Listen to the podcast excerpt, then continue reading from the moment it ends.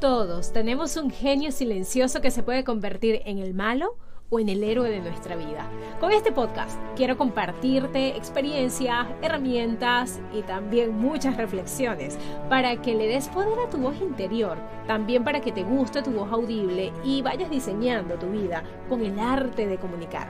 Haz que tu genio silencioso se convierta en el héroe de tu vida. Hola, soy María Andrea Varela, neurocomunicadora y autora del libro Amarnos, Matarnos o Aceptarnos. Este libro que se ha convertido en el espejo de esperanza para miles de personas. Lo puedes encontrar ya en amazon.com y unirte también a la comunidad en www.mariandrevarela.com. Señoras y señores, ayer yo les pedí que escribieran sus hábitos. ¿Cuáles son los hábitos o cuáles son esos rituales que ustedes quieren que se conviertan en hábitos y esos hábitos luego van a crear en ustedes o a crear en ustedes nuevas capacidades. Bien, solamente les pedí que lo escribieran porque ¿qué pasa? Que el cerebro durante el día, cuando uno lo escribe, el cerebro está diciendo, pero esto tú te lo dijiste el año pasado y no lo, no lo hiciste. O esto lo hiciste a medias. O te das cuenta que esto lo intentó tu mamá, tu papá por muchos años y no lo lograron. O mira, esto tu, tu, amiga te dijo que no servías para esto. Y en fin, nuestro cerebro, cuando nosotros empezamos a escribir todas esas cosas que queremos, empieza a darnos un diálogo que ya conocemos. Es una narrativa que conocemos y, por qué la conocemos? Bueno, porque está basada en toda la historia que nos contó papá, mamá, la abuela, el abuelo, la prima, el primo, el tío, cuando estábamos en situaciones de extremos. Y cuando yo le llamo situaciones de extremos, son situaciones que, por ejemplo, em, yo les voy a poner un ejemplo mío. Ok, eh, cuando yo pedí una Navidad, yo pedí unos patines y pedí la canción del menadito, el menadito, el menadito, el menadito, y mi abuela eh, cometió un error. ella cometió el error de grabarme esa canción, solo esa canción, de lado y lado por cinta. Cuando hablo de cinta de, de, cassette, yo espero que la mayoría me entienda este, este idioma, este lenguaje. Entonces, la canción estaba grabada de lado y lado en un cassette y eh, yo la colocaba todo el santo día y la bailaba con los patines, iba con los patines de un lado a otro cantando la canción. Eh, eso es ser apasionado por lo que te gusta, ¿ok? Y yo daba vueltas y bailaba y estaba siendo muy creativa. Tenía mm, quizás nueve años, ocho, nueve años.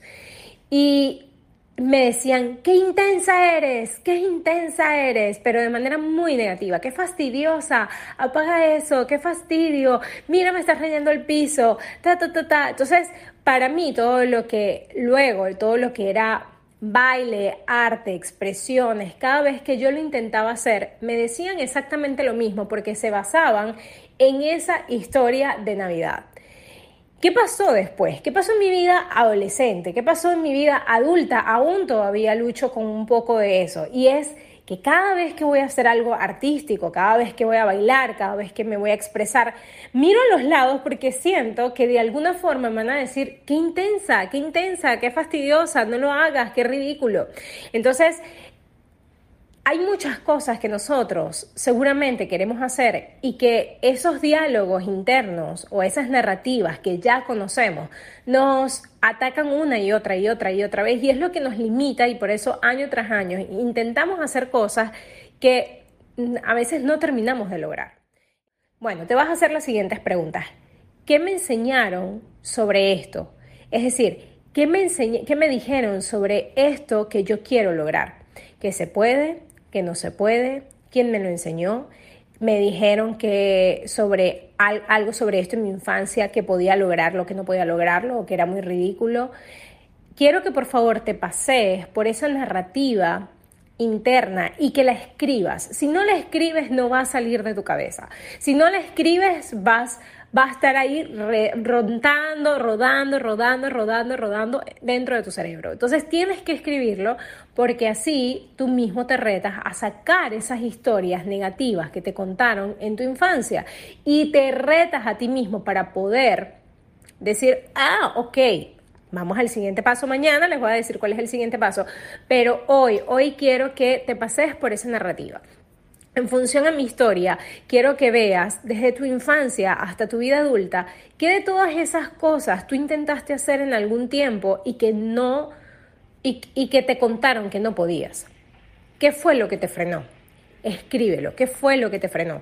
¿Y qué ganancias obtuviste de no hacerlo antes? Es decir, eh, por ejemplo, yo, mm, a mí me, apasiona el teatro. No lo hice antes por esta cantidad de creencias que, tenía. Y, pero eso ha traído ganancias. O sea, el tiempo en que no lo he hecho, porque lo voy a hacer ahorita este año que viene, me van a ver en teatro, este, otra vez, porque el año pasado, antes de pandemia, lo hice nuevamente por, lo, lo intenté hacer, fui a teatro, hice una obra pero bueno, ahorita me van a volver a, ver otra vez en escena. El, el no haberlo hecho me permitió a mí, me dejó de ganancia el estar como terapeuta, ayudar a tantas personas como terapeuta. Eh, eh estuve siete años ayudando a muchas personas a nivel personalizado, a nivel grupal, eh, a nivel familiar.